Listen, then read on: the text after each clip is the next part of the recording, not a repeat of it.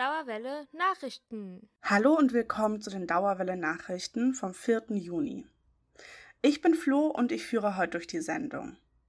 Der erste Beitrag kommt von Tom und es geht um den Wohnungsmarkt. Der ist generell schon sehr angespannt und gerade für Studis ist es besonders blöd.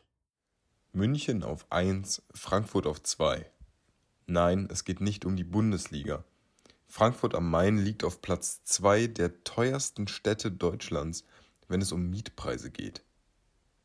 15,75 Euro kostet hier der Quadratmeter durchschnittlich. Studierende sind davon nicht ausgenommen. Erschwingliche Wohnmöglichkeiten sind in Frankfurt sehr begrenzt. Eine Wohnung oder ein WG-Zimmer ist sogar weiter außerhalb seltenst für unter 500 Euro warm zu finden. Der BAföG-Mietbedarfssatz von 325 Euro reicht da lange nicht mehr. Da kann es finanziell schon mal knapp werden, so dass ein Nebenjob nötig wird. Vielen Studierenden wird die Konzentration auf das Studium dadurch erschwert. Auch Studentenwohnheime können der Nachfrage nicht mehr nachkommen.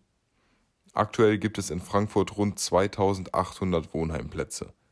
Damit können gerade mal 4,5 Prozent der 70.000 jungen Studierenden in Frankfurt versorgt werden. Der Bundesdurchschnitt dieser Quote liegt bei 10 Prozent. Frankfurt hinkt also, was studentisches Wohnen angeht, stark hinterher. Deshalb fordern die Goethe-Universität, die verfasste Studierendenschaft und das Studentenwerk in einer gemeinsamen Erklärung mehr bezahlbaren studentischen Wohnraum in der Stadt. Das Studierendenwohnen soll explizit Bestandteil des jetzigen Baulandbeschlusses werden. Das würde bedeuten, dass Wohnraum für Studierende aktiv in die Neubebauung und Renovierung von Grundstücken eingeplant wird. Ziel ist, auch in Frankfurt die Versorgungsquote von 10 Prozent zu erreichen die warmen Mietpreise sollen an den 325 Euro BAföG-Bedarfssatz orientiert werden. Auch die Qualität der Wohnheime soll verbessert werden. Das Präsidium der Goethe-Universität, die verfasste Studierendenschaft sowie das Studentenwerk kündigten eine Zusammenarbeit mit der Stadtratskoalition an. Gemeinsam sollen die bisherigen Anstrengungen zur Schaffung bezahlbaren studentischen Wohnraums weiter vertieft werden. Wer die gemeinsame Erklärung selbst einmal lesen möchte, findet den Link in der Beschreibung.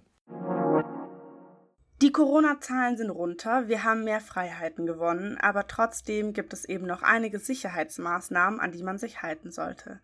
Ein Plädoyer dafür von Margarita. Das Wetter ist endlich schön und Ausgangssperre ist schon vorbei.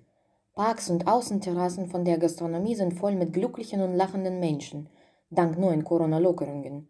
Ich habe schon fast vergessen, wie es aussehen soll. Sieht so aus, als ob es keine Corona mehr gibt und als ob es keine gab, weil fast niemand Maske trägt und Abstand haltet, was aber nicht so gut ist, weil es leider alles noch nicht vorbei ist und wir noch etwas vorsichtiger sein sollen.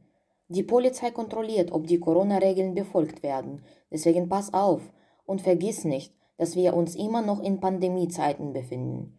Wohl scheint die Corona-Pandemie vergessen, wir bitten dich, die Schutzmaßnahmen zu halten und vorsichtig zu sein. Genieß warme und sonnige Sommer und bitte pass auf dich und auf andere Menschen auf. Maxi und Tom haben außerdem noch Veranstaltungstipps für euch. Die kommen jetzt. Ihr konntet wegen Corona noch nie den hochgelobten, schönsten Campus Europas besuchen? Das lässt sich jetzt ändern. Ab dem 11. Juni werden auf dem Campus Westend Führungen angeboten. Vom Blick auf die Skyline bis zu den Gärten für intelligente Faule wird nichts ausgelassen. Auch auf dem Campus Riedberg wird es Führungen geben, inklusive Besuch im neuen Wissenschaftsgarten. Die Führungen werden in Deutsch, Französisch und Englisch angeboten. Anmelden könnt ihr euch per Mail unter info@kultur-erlebnis.de oder per Telefon. Diese Infos findet ihr auch nochmal in der Beschreibung. Kostenpunkt sind 14 Euro. Viel Spaß! Der Forschungsverbund Normative Ordnungen der Goethe-Universität wird Partner des Ausstellungsprojekts Tiny Bee Living in a Sculpture. Die Ausstellung Tiny Bee beschäftigt sich mit Orten und Bedingungen zum Leben und Arbeiten.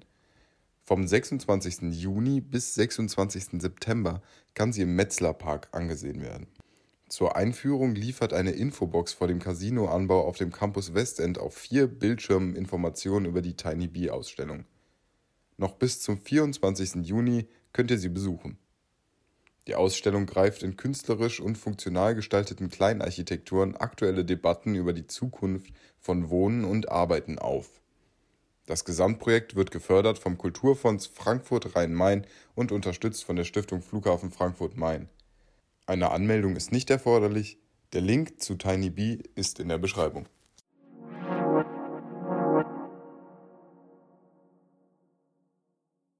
Das waren die Dauerwelle Nachrichten vom 4. Juni.